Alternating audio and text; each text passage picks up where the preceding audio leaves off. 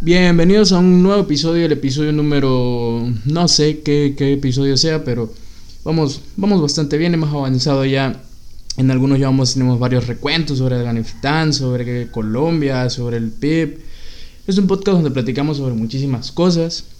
Hablamos más sobre la economía, sobre los mercados, la economía internacional, mucho más enfocado a México, al país de México, pero igual vemos efectos sociales que están pasando en Latinoamérica y cómo están afectando la economía. En el episodio pasado platicamos sobre Afganistán, hemos platicado sobre Colombia, sobre Europa, sobre China, que es un mercado súper importantísimo.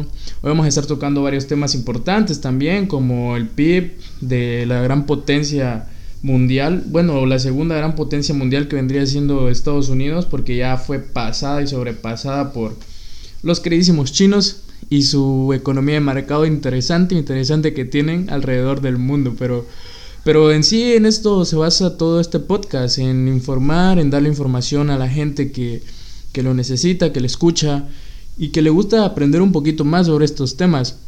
Soy un estudiante de economía y le estamos metiendo con todo, con todo, con todo este podcast para que tengan una información increíble con lo que está pasando.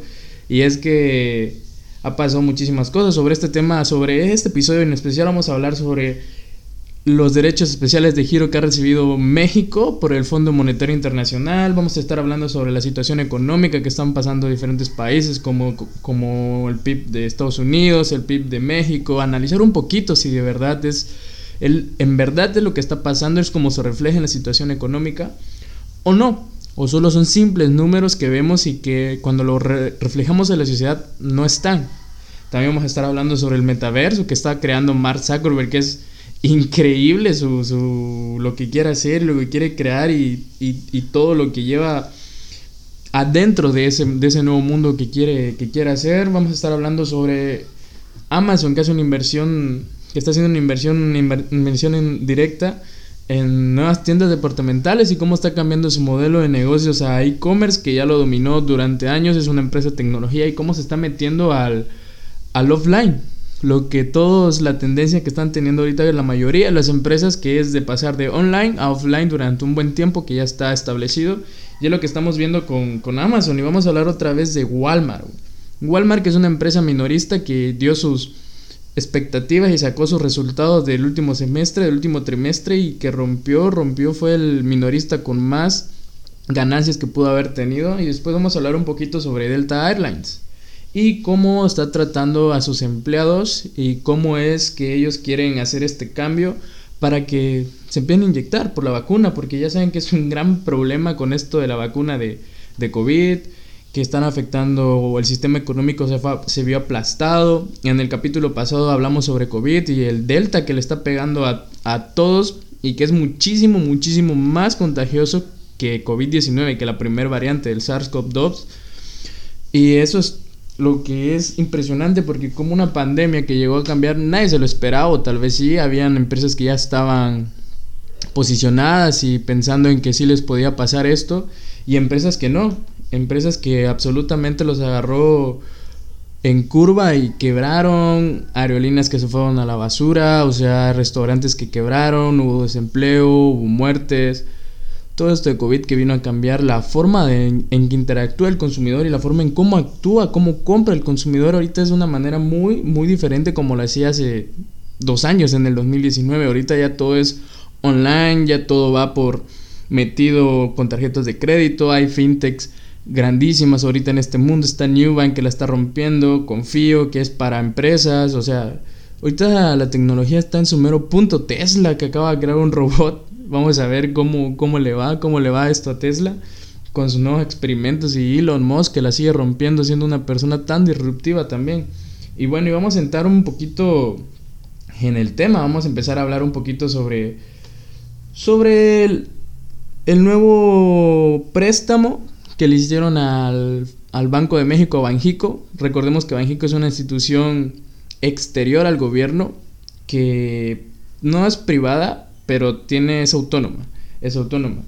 Y lo que vamos a decir es que a partir del 23 de agosto se empezaron a a repartir en todos los miembros del Fondo Monetario Internacional 650 mil millones de dólares a todos los fondos, a todos los participantes del Fondo Monetario Internacional, tanto de los países emergentes como de los países en desarrollo, alrededor del mundo, y fueron alrededor de 270 mil millones de dólares que se repartieron a los países emergentes y a los países en desarrollo. Vamos a empezar un poquito en materia porque, por ejemplo, Brasil, la primer potencia y la más grande de, de toda América Latina, recibió un monto de 15 mil 100 millones de dólares, al que le sigue más de cerca que sería la segunda potencia en toda Latinoamérica, que sería México con 12 mil millones de dólares, después le sigue Venezuela con 5 mil 100 millones de dólares, Argentina que recibió 4.300 millones de dólares, que la inflación está increíble ahí en Argentina. Por ejemplo, sigue Colombia con 2.800 millones de dólares, Chile con 2.400, Perú 1.800 millones de dólares, Ecuador con 1.000 millones de dólares. Y América Latina y el Caribe que recibieron alrededor de 50.300 millones de dólares. Y bueno, esto es interesante porque el DEC los derechos especiales de giro es una divisa, es una divisa que entra en el Banco de México, que se va directo a las reservas del Banco de México. Y es para sirve para aumentar las reservas que tiene el Banco de México, que ahorita creo que tiene están como en 193 mil ciento y tanto era la reserva del Banco de México y recibió por derechos especiales de giro recibió 8 mil 542 millones que ya convertido a dólares pasaría a ser a 12.111 millones de dólares aproximadamente. Es una divisa que se puede intercambiar por dólares y son un activo en la Reserva Federal.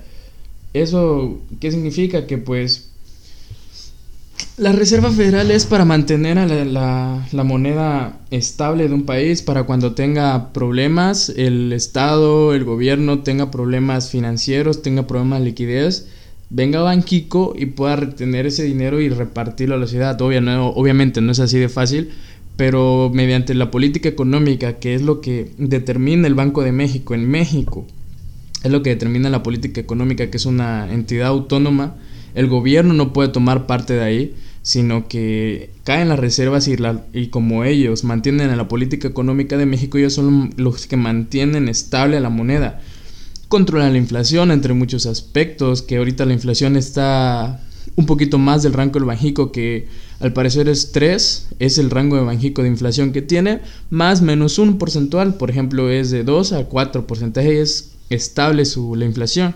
Ahorita está en 5.81, cerró en la primera quincena de agosto. Y vamos a ver qué pasa. Al parecer es una inflación estacionaria, qué va a pasar, que no, que no hay mucho de qué preocuparse. Pero al momento que estas, que estas nuevas este, inversiones que recibe del Banco de México no son gratis, sino que hay que pagar un porcentaje, creo que está como en del 3 al 4% por todo el dinero que está recibiendo Banjico. Y, y es interesante porque ahorita Banjico ya tiene como 205 mil millones de dólares en Reserva Federal para cualquier situación que, que contenga y que tenga. Y que cosas que puedan pasar, como por ejemplo una pandemia, si el gobierno necesita dinero, Banjico ve la posibilidad en que pueda crear una política económica para apoyar a la ciudad. Por ejemplo, que hayan nuevos préstamos, que se saque más dinero, la tasa interbancaria pueda, pueda ser más baja, pueda ayudar, a que no sea tan cara. Hay muchos aspectos en los que Banjico sirve tener este dinero en la reserva y es bueno que lo tenga. Pero hay lo interesante que está pasando en México, porque por ejemplo el gobierno mexicano de Andrés Manuel López Obrador dijo que quería utilizar estas reservas, este nuevo dinero que, está recibiendo del Fondo Monetario Internacional para pagar la deuda externa que tiene. Pero como Banjico es una institución autónoma, no le puedo hacer caso así por así nada más al gobierno no puede decir, ok, porque el presidente de México me está pidiendo que yo le dé el dinero para pagar la deuda externa, las finanzas públicas que tiene, las finanzas públicas más que nada, este, no se lo puede dar así nada más por así, porque todo el dinero que entra a Banjico, Banjico decide cómo dárselo. Y en la ley institucional, Banjico no se lo puede dar al gobierno si el gobierno se lo pide. Ese es un gran problema que están teniendo ahorita. De hecho, Gerardo Esquivel, uno de los subgobernadores del Banco de México, dijo que no, que no podía pasar eso. El presidente de México también se molestó con él y lo llamó tecnócrata, Y es una manera de, pues, de insultar, ¿no? Al, al subgobernador que él puso a Gerardo Esquivel ahí en el Banco de México. Pero viendo, leyendo ahí reportes también, el Banco Central sí se lo puede dar el dinero al, al, a, México, sí se lo puede dar, pero lo que están las investigaciones están diciendo que lo único que puede hacer es que la Secretaría de Hacienda y Crédito Público, que está dirigido por Ramírez de la O, tenga que pagar por esos derechos de giro. O sea, tenga que pagar los 12 mil millones de dólares y dárselo a Banjico para que ese mismo dinero de derechos de exteriores de giro se regresen a la Secretaría de Hacienda Pública y ahí ya puedan pagar. Que al parecer las finanzas públicas están sanas, no están tan arribas como dice el, el, el licenciado Andrés Manuel, pero es una manera en que como ahorita el gobierno se está peleando con la entidad autónoma que es de Banjico, que no le quiere hacer caso, porque también pueden pasar muchos problemas, obvio, tener una reserva federal estable y buena que nunca, nunca, nunca en toda la historia se había llegado a tener 205 mil millones de dólares ahí de reservas entre activos y pasivos la máxima cantidad creo que había sido de 198.300 millones de dólares aproximadamente, que fue por ahí del 99, del 98. Fue que Banjico tuvo una reserva federal grande y hasta ahorita en el siglo XX, en el 2021 que ha obtenido con estos derechos especiales de giro, obtener una reserva más grande y más exponsorada en, en, en sus reservas con 205 mil millones de dólares. Pero vamos a ver qué pasa porque el presidente de México quiere, quiere ese dinero, Banjico dice que no se lo puede dar así, así nada más como que, a ver, me cae y te lo doy, güey. No, dice no, o sea, tiene que haber un intercambio de monedas o de divisas en, el monto que se, que se quiera transferir a euros o a dólares o a yuanes. Tiene que haber un, un intercambio porque si no, no se puede. Está estipulado en la ley. Y es lo que está esperando hacer Hacienda para ver si se puede, si pueden pagar con eso las finanzas públicas, aunque no sé si sea una buena estrategia, porque de todos modos Hacienda va a perder 12 mil millones de dólares. O sea, al final de cuentas ellos van a, se van a seguir viendo afectados en ese aspecto y no creo que solucione muchos problemas, o sea, sino que va a estar ahí y van a quitar la misma cantidad y lo van a llevar a Banjico, que con Banjico cuando tenga una deuda exterior súper grande o problemas así, no sabemos con esta tercera ola de COVID qué vaya a pasar, si de verdad vaya a volver a mutar el COVID de Delta a otra enfermedad más peligrosa que como ya les comentamos, aunque tenga las dos dosis de vacunas, tienes un 63% a que fallezcas en los seis meses que te quedan de que tú te pones la vacuna, a los seis meses todavía te puedes enfermar y puedes llegar a fallecer, o sea, no es seguro esto.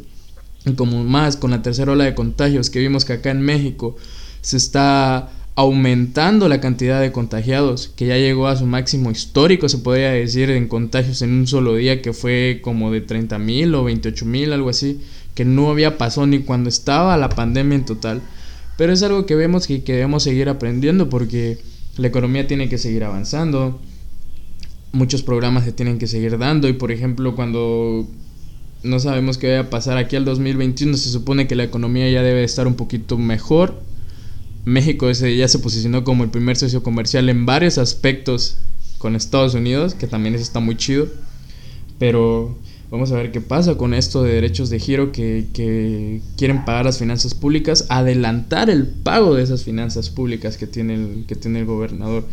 Pero con las reservas y que sabes que vas a tener una buena moneda, vas a tener dinero para cualquier alteración, cualquier problema que vaya a tener la economía mexicana y la economía mundial en sí, también hace que lleguen inversionistas y quieran tener inversionistas extranjeros acá, inversión extranjera directa, que hay inversión directa, o sea, hay de todo, con teniendo unas buenas finanzas, o sea, ayuda en todo, pero está complicado porque vamos a ver qué quiere hacer México con esto.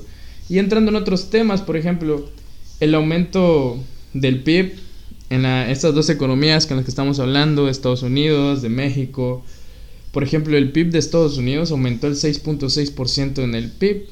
Recordemos que su mayor descenso de Estados Unidos fue del 32% aproximadamente en el 2020, en los primeros años, en, el primer, en los primeros dos meses, abril y mayo creo que cayó.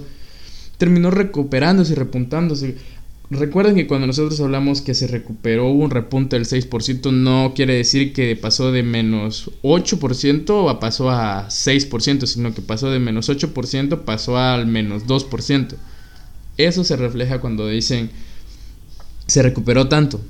En realidad no, no pasó a positivo, sino que recuperó esa pérdida de negativos que tenía y está más cerca del cero de lo que estaba antes. Por ejemplo, el aumento del PIB también, como estamos viendo aquí en México, refleja que los consumidores ya están gastando más, que hay liquidez en el mercado, por ejemplo, con todos esos estímulos fiscales que sacó Estados Unidos con apoyos, con bonos, tanto a las empresas grandes, multimillonarias, aerolíneas, barqueros, banqueros, etcétera, como a la sociedad que le estuvo dando un dinero, creo que eran como de 1500 dólares, aunque no trabajabas por mantenerte en tu casa estable, para que no te movieras, para que no salieras, para que esta pandemia no se alargara y se hiciera más grande.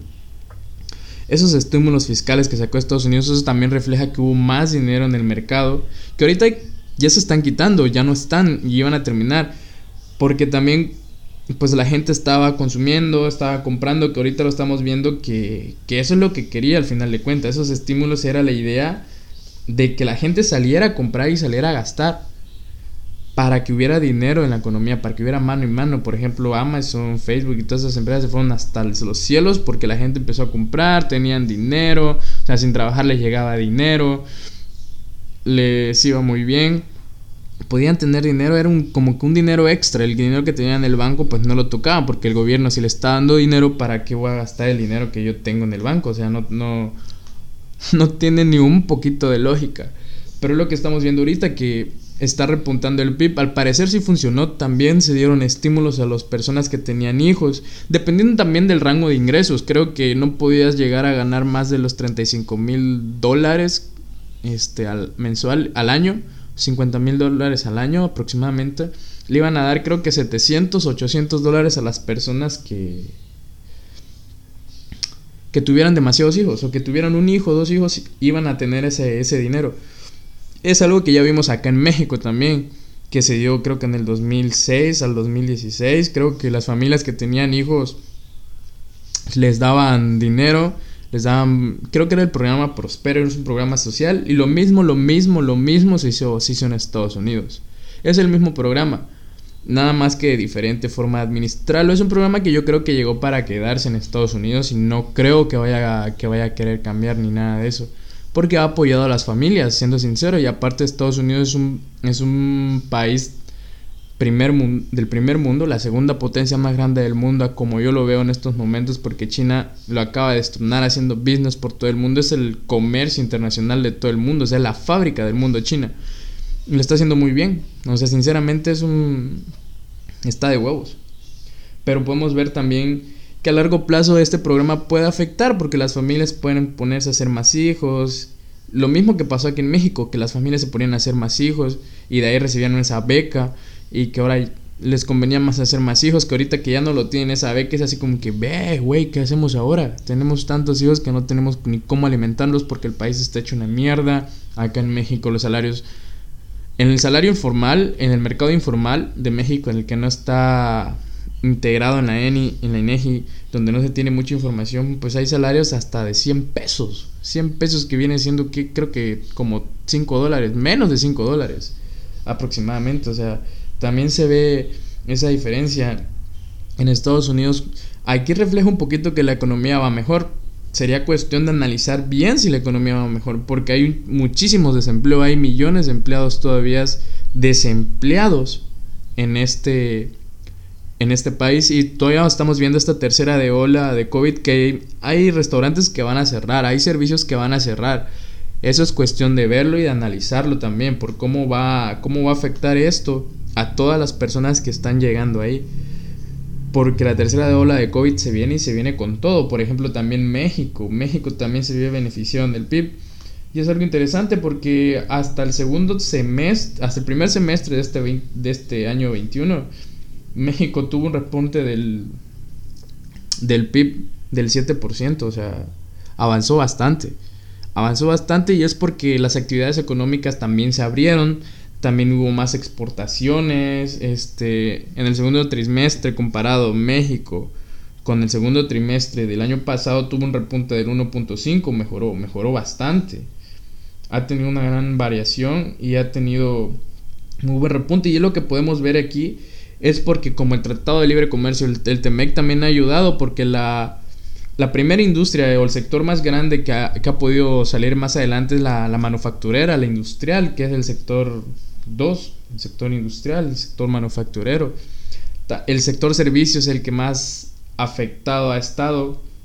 Por ejemplo, el sector primario de la agricultura también se ha habido con un, breve repunte, ha tenido un buen repunte con de destilados de la, de la madera, de textiles, ha ayudado a que el PIB mexicano se haya podido posicionar. La industria automotriz también como vemos que, que con los chips que ya hablamos hace, hace varios episodios atrás, ha tenido un gran descenso también de, de contribución. Por ejemplo, acá en, en, el Tratado de México, Canadá y Estados Unidos, creo que va a haber una pérdida de 1.5 millones de autos al terminar este 2021. En todo el mundo creo que va a ser 7.5 millones de automóviles que van a quedar desechos y que se están parando ahí. Que como sabemos que vamos por años, ¿no? Los automóviles se van reuniendo por años. Y es algo que más, más de las cosas que más peligrosas puede pasar. El sector automotriz ensamblador en México manufacturero es de los más grandes en, en, en todo el país, de los que más nos ayudan, porque en México somos un sector manufacturero. Y también, por ejemplo, en el sector secundario, que es este, que le hablamos, tuvo una alza del 11%, que está muy bien comparado con el año pasado, que estaba abajo. También la industria primaria, por ejemplo, el sector terciario es el que ahí va más o menos, más o menos. La, la, el sector primario está teniendo un repunte del 4.5. Se van mejorando poco a poco todos estos, todo este PIB y todo lo que está pasando a nivel nacional también. También estamos viendo que la construcción ha tenido un poco de alza y es por la demanda que está teniendo Estados Unidos acá, tiene proyectos de inversión en México grandes para la infraestructura en México que, quiere, que se quiere mejorar, para ver los tratados en que se pueden hacer que el TEMEC funcione de una mejor, una mejor manera. Pero también estamos viendo que aumentó casi 300 mil personas que están en ocupación laboral. ¿Qué quiere decir la subocupación laboral? Quiere decir de que las personas que reciben un salario que trabajan de, de 9 a 5 todavía tienen ese tiempo y ese espacio para poder buscar otro trabajo que pueden demandar más horas extras a sus empresas. Y eso que estamos viendo acá, que es que el salario no está alcanzando. El salario en sí está afectando completamente a toda la sociedad en México. Porque si hay un aumento de la subocupación laboral, eso quiere decir que no hay dinero suficiente para mantener a la familia y es que la mayoría o el ochenta y tantos por ciento ha estado, más del 50 por ciento ha estado contratado con el primer salario mínimo, con un salario mínimo que es alrededor de 143, 142.23 pesos exactamente. Y la otra, el 40% ha entrado entre uno y dos salarios mínimos, que, que creo que el salario mínimo a mensual llega siendo como 4.312 pesos más o menos de uno a dos salarios vendría siendo como unos 8.500 pesos. Para una familia de cuatro personas, uff, y más que hay inflación, súmenle. O sea, no hay una manera exacta en de que puedas vivir bien con 8.500 pesos. Si tienes una familia de cuatro personas, el papá, la mamá, el hijo y la hija, tienen que ir a la escuela, tienen que encontrar internet, pagar impuestos, pagar la luz, pagar el agua. O sea, hay varias cosas que con el salario mínimo no puedes solventar porque no se puede. Por eso hay muchas personas que están en el modelo de ocupación laboral, tratando de buscar otros empleos, también trabajar dos veces al día o pedir más horas extras para poder tener el dinero para pagar todo lo que deben. Ya no se pueden dar tantos lujos, o sea, hay poco dinero en la economía. Hay sectores que les está yendo muy bien, como les digo, el sector manufacturero es es el, el, sector secundario es el, el, es el más beneficiado por las exportaciones que ha tenido Estados Unidos, que como ya vemos se ha, mantenido y posicionado como el primer socio comercial en Estados Unidos. Obvio, diferente, también no en todos los nichos, no todo en los sectores, no todas las industrias, por ejemplo en la tecnología no puedes competir contra Japón o Estados Unidos porque son países más especializados en esos temas. Pero en el sector manufacturero, en el sector industria, ensamblador y todo en ese tipo de, de autos, por ejemplo, hay donde sí nos la rifamos y vamos hasta primero, vamos hasta adelante.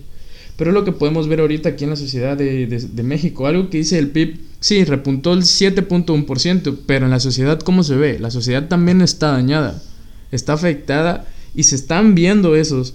Y es porque el salario mínimo, sí, creo que para el final del sexenio, para el 2024-2023, se piensa aumentar a 189 pesos.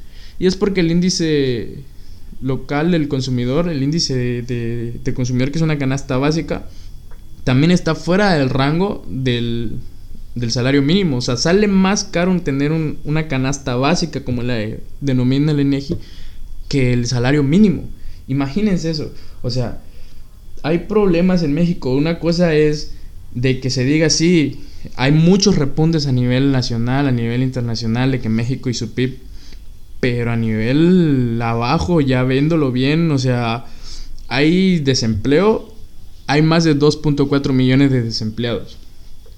Hay personas, el más del 60%, del 50% para adelante, trabajan con un salario mínimo de 4.300 y tantos pesos, que no les sirve ni para pagar la renta. Si vives en el DF, imagínate una renta de 2.500 pesos, ya se te fue casi todo. ¿Y cómo vas a vivir con ese poco dinero que te queda? También es una manera de, verlo y de pensar y, de analizar las cosas.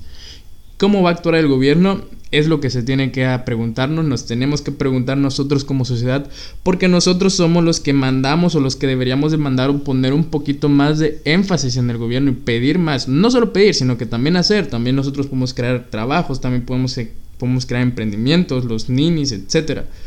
Pero también el gobierno también se debe poner más las pilas porque el PIB va muy bien, va aumentando muy bien.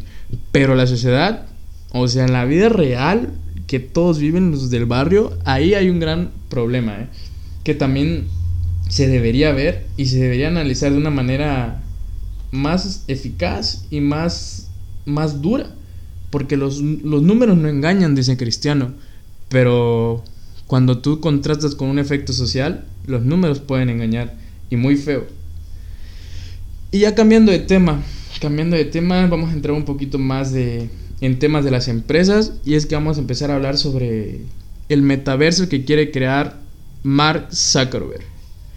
El multimillonario de Facebook, el creador de Facebook, quiere crear un metaverso. Porque vamos a dar unas estadísticas ahorita claves. Durante el último año, los usuarios de Internet y redes sociales tuvo un crecimiento alrededor del 13%. O sea, el 13% de la población que no estaba antes en Internet, ahora ya está. Y estamos hablando de unos 500 millones de internautas que ya están adentro del, espacio de Internet. Esto lo coloca casi con una cifra de 5 mil millones de personas aproximadamente que ya tienen Internet. Que según las estadísticas son entre de 6 a 10 personas que habitan en nuestro planeta Tierra que tienen Internet. Casi 5 mil millones de personas prácticamente son las usuarias de las redes sociales. O sea, es una cantidad enorme, güey enorme. Y de esto se dio cuenta muy bien Mark. Dijo que quiero crear algo más grande todavía. Y es que el metaverso en que Mark Zuckerberg quiere construir es crear como que un universo dentro de nosotros. O sea, se trata de crear un avatar más o menos. O sea, sí quiere crear un avatar. Quiere crear un universo dentro de Internet. De lo que decía en una conferencia es de que nosotros vemos el internet de una manera de afuera, normal, ¿no? Como vemos este, en una computadora, googleamos y todo. Pero ahora lo que él quiere es que estemos adentro de internet, ser como una especie de Minecraft o Sims, que nosotros creemos un avatar en el que podamos trabajar, en el que se pueda hacer negocios, en el que puedas platicar, puedes hacer deporte. Y esto se va a llevar a cabo con lentes 3D, obviamente, pero también es un problema porque te estás escapando de la realidad, te estás saliendo de la realidad donde puedes ir a convivir con tus amigos, puedes ir a convivir con ciertas personas que tú conoces y meterte en este metaverso, o sea, con la madurez también que tiene la, el 5G y más que la inteligencia artificial está creando más algoritmos, más fuerza, el metaverso es más que posible. O sea, la capacidad también que tiene Facebook con Instagram y WhatsApp de crear un metaverso. Imagínense, con toda esa información que tiene ya de tantos usuarios, más de 5 mil millones de usuarios, puede crear el metaverso que él se le antoje. Han habido varias propuestas ya de cómo puede ser. Y con la realidad aumentada será un, dispositivo que nos permite entrar en con este avatar y meterte en este universo paralelo al de nosotros. Va a ser como el de las pelis, ya tipo Matrix, tipo otras películas. Lo que se veía en internet, lo que se veía en las películas, ahora ya está llegando a la, a la, a la vida humana, a la vida real. Tanto como que ya queremos conquistar a Marte, como lo está haciendo Elon Musk, que están buscando el espacio, como también ya se quiere crear un metaverso en internet en el que imagínense que ustedes van y pueden trabajar en internet, o sea, pueden platicar con sus amigos en internet, pero viéndose casi realmente creándose un avatar. Creándose un avatar como un emoji. Y ya donde vas a poder platicar y vas a poder pasar horas ahí, vas a poder hacer ese ejercicio ahí, pero todo dentro de tu avatar.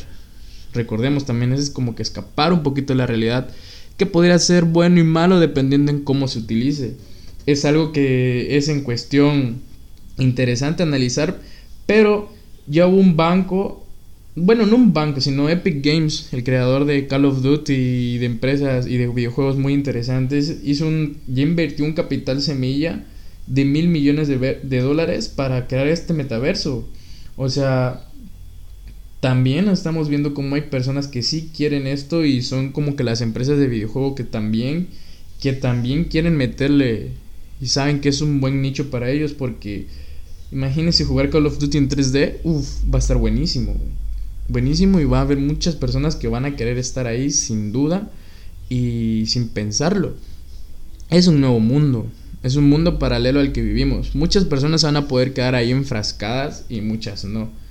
Pero también sería para hacer negocios porque también Facebook utiliza una plataforma así en el que ya se pueden socializar, en que por ejemplo en vez de hacer un Zoom, ya puedes estar tú ahí adentro del Zoom dando tu conferencia con muñequitos, güey. O sea, tú ya vas a ser un muñequito y vas a estar explicando tu conferencia y vas a ver otros muñequitos y ellos son tus compas, ellos son tus, tus jefes y tú vas a estar exponiendo como si estuvieras ahí, pero en muñequitos, güey. Está muy interesante ese tema, que hay que ponerle mucho más, más énfasis y entrar porque vamos a ver, obvio, esto va a dilatar, o sea, él dice que para el 2025, pero no, yo creo que como para el 2030, por ahí, o quién sabe, dependiendo qué tanto dinero ya están invirtiendo dinero, dijo Mark en una conferencia, ya se está invirtiendo dinero para poder crear esto que, ellos quieren hacer. De esta manera, por ejemplo, llegarlo y hacerlo muchísimo más rápido. Si de por sí gana millones de dólares con la publicidad, con este va a encontrar otro modelo de negocio y este güey se quiere adueñar del Internet. Google es el dueño del Internet, pero ya con Facebook, con las redes sociales, quiere crecer y expandir esas redes sociales que no solo sea un Facebook, sino que sea un Facebook interno para todos y esté muy chingón. Sería cuestión de analizarlo y ver bien, aunque yo creo que sí lo va a poder hacer. El universo va para allá, el mundo va para allá. Todos vamos para la tecnología, esa es una realidad. Y ya cambiando un poquito de tema, vamos a empezar a hablar de Amazon. Y es que Amazon ya empieza a abrir tiendas departamentales en Estados Unidos. Y donde van a vender sus ropas de marca, otros tipos de marca, en donde estamos viendo que el gigante del e-commerce lleva a tener un stock establecido para que la sociedad y las marcas puedan tener una tienda departamental y la gente vaya a comprar ahí. La gente vaya a probárselo como cualquier otra tienda de ropa. Ya no solo van a tener que pedir y que le va a llegar a su casa, sino que ya se lo van a poder ir a probar. Ya va a haber más tráfico. Van a ser tiendas departamentales mucho más chicas a sus fulfillment mucho más chicas, pero más en esa idea de crearte un Zara, un HM. Van a vender otros productos, obviamente, pero en sí su plan es, es cambiar ese modelo de negocio que tiene completamente offline a online, perdón, a pasarlo a offline. Y va a empezar a dominar ese mercado también, porque Amazon sabemos que puede utilizar precios muchísimo más bajos que todos sus competidores. ¿Y cómo lo va a hacer? Entrando de esa manera, rompiendo de esa manera al mercado y está empezando a competir ya con otras, con otras empresas, como les comentaba, como Amazon, con Liverpool, con Sanborns, con Costco. O sea, empresas de verdad, de verdad, de verdad grandes. O sea, ya va a tener otra entrada, otro modelo de negocios y web services, y Amazon Prime, Amazon.com. Esta empresa está creciendo enormemente. Amazon Air. O sea, ya tiene de todo. Y ahorita que ya va a entrar a modelo offline con sus tiendas departamentales allá adentro, en que la gente va a poder llegar sin problemas, puta, va a facturar. Este güey, el nuevo CEO de, de Amazon, también lo está haciendo muy bien. Que cabe declarar que su competencia con Walmart ahí va. Ahí va, pero le lleva la ventaja, obviamente. Se nota en la diferencia de los dos. Y cambiando un poquito de tema, bueno, no, no cambiando un poquito de tema, pero en sí vamos a hablar de, de su otro competidor que tiene, que tiene Amazon, que es el, es el competidor más cercano que tiene a nivel offline ahorita y Walmart y está, ya lo revelé. Pero va a ser, es Walmart, ¿no? Y ya todos lo saben, todo el mundo lo sabe, que es Walmart, su, su gran competidor, este, que tiene Amazon, por su fácil localidad en sus fulfillment, o sea, cada 10 kilómetros encuentras a un Walmart en Estados Unidos. O sea, eso está, tiene puntos estratégicos y tiene la facilidad de llegar. Ya habíamos visto y cómo Walmart ha metido varios servicios para competirlo a Amazon, porque como tiene más cerca sus, sus puntos de venta, es más fácil que le lleven servicio a los consumidores, pero Walmart, por ejemplo, registró ganancias en el primer semestre de 559.151 millones de dólares. O sea, enormes estos ingresos. Y lo interesante está en que Walmart va a lanzar su delivery que se llama Go Local. Go Local. En donde entregará, entregará productos de otras compañías a minoristas, a los, a los, a los consumidores de Estados Unidos. O sea, otros productos de otros minoristas se los va a llevar a los consumidores, por ejemplo, como sean como llantas, etcétera, etcétera. Y todo esto empieza a entregarlo también por drones. Go Local se va, Go, Local se va a llamar esta, este nuevo servicio de Amazon, de Amazon, de Walmart. Y estamos viendo cómo está diversificando sus modelos de negocio para poder tener más ingresos. O sea, ya tiene, ya es como minorista, ya vende en internet, ya tiene el servicio fulfillment, ya tiene varios negocios. Y ahorita está entrando de esta manera aquí de Go, de Go Local para conectar para conectar lo que viene siendo minoristas más pequeños de tiendas más chiquitas con los posibles consumidores. Ya tienen, ya tiene varias empresas, ya tiene varios contratos, según dijo el, el, CEO de Walmart, que ya tenía varias, varias cadenas de negocios. Ya tenían varios, varios potenciales clientes que ya tienen contratos y con los que van a estar trabajando durante los próximos años. Estamos, estamos viendo también cómo Walmart se está dando, está diversificando su modelo de negocio, su cadena de negocios para que no solo sea el minorista más grande en todo el mundo, sino que ahora también ya tenga otras entradas. Y es como lo hizo Amazon, que tiene Prime, Amazon Air, Amazon Fulfillment. O sea, también Walmart le está dando la batalla y quiere estar uno contra uno en ese negocio. Quiere, quiere también el, el pastel y quiere también el dinero. Y estamos viendo también, recordemos que durante los últimos cinco años Walmart ha invertido en varios negocios. En el 2016 compró la plataforma de Jet.com que por 3.300 millones de dólares. En 2018, por ejemplo, lanzó su servicio de entrega de comestibles, entrega de comida, entrega de productos básicos para poder llegarle más rápido a los consumidores. Que quiera un guineo, que quiera tal carne, tas, tas, tas, tas, tas. Se lo pido Walmart y Walmart se lo lleva a, la, a los consumidores hasta su casa. Y el año pasado lanzó su servicio de Fulfillment, en donde que ya puedes otras empresas pueden dejar ahí sus, sus productos y a Walmart lo reparte por todo, por todo México, todo Estados Unidos, por todo el mundo, donde quiera que tengan negocios ellos. También recordemos que este servicio de Go Local ya tiene competidores y según ellos van a trabajar para que tengan un, un servicio más barato que sus competidores, porque también Uber Eats, también Didi Food, o sea, también hay otros, hay otros servicios que pueden hacer esto sin problema. Es un mercado ultramente competitivo, pero aquí donde vamos a ver si su cadena de negocio está sirviendo, que al parecer sí, Pues esto se va a ver resultado aquí en 5 o 6 años, o sea, no se puede ver a corto plazo, a un año, sino como a 5 o 6 años estamos viendo cómo estas empresas le están diversificando su cadena de negocios para que pueda llegar a más dinero y deje de ser un simple minorista, o sea, pase otra cosa, tal vez quiere llegar a, a, la, a la tecnología, quién sabe. Para allá se va, ha invertido un buen de en tecnología en sus plataformas de e-commerce para poder vender y tener todos estos negocios. También tiene otras empresas, tiene a Bodega Herrera en México, o sea, Walmart está creciendo también muy, muy, muy veloz. Y a pesar de la tunda que le puso Amazon en el 2020 y en el 2019 y en el 2018, ahí está Walmart, siendo el competidor número uno de Amazon. Y no se va a dejar, es lo que estamos viendo. Y nos lo están comprobando poco a poco. Y ahorita vamos a pasar a un tema más interesante como es esto de COVID-19 y el Delta. Y es que Delta Airlines, la empresa grande de Estados Unidos de, de aviones, de aeronáutica, de transporte de pasajeros, una empresa de aviones. O sea, ellos dicen, ellos estaban anunciando que impondrá una sanción a las personas de sus trabajadores, obviamente que no estén vacunados con las dos dosis y no se quieran, y a pesar de eso, no se quieran vacunar. O sea, también las personas que no se quieran vacunar, porque ya ven que hay miedo, que dicen que las vacunas da es mentira, que no sirve para nada. Hay muchos escépticos en este tema de las vacunas. Pero de esta manera, lo que está haciendo Delta es presionar a sus trabajadores porque si no les va a cobrar un monto de, de 200 dólares mensuales que lo paguen.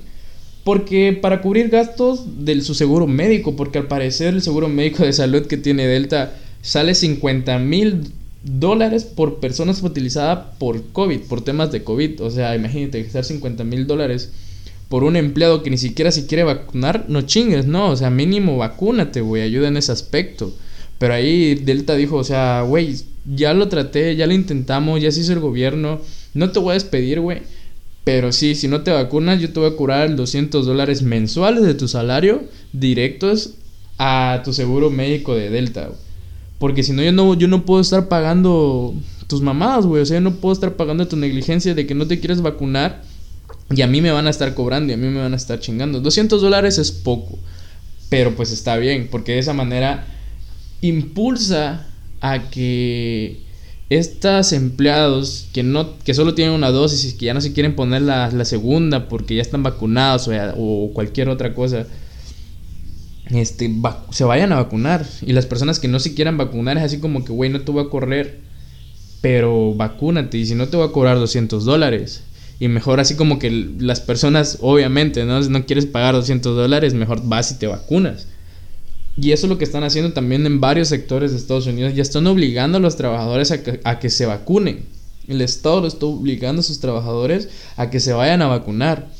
Porque es algo que les conviene a todos. Es algo que le conviene a los dos, tanto como a la empresa, tanto como a los, a los usuarios, a los empleados. Porque no van a correr riesgo de contagiar a toda la demás sociedad. Las personas piensan, hay un buen de personas que siguen pensando que esto es mentira lo de COVID. Pero no.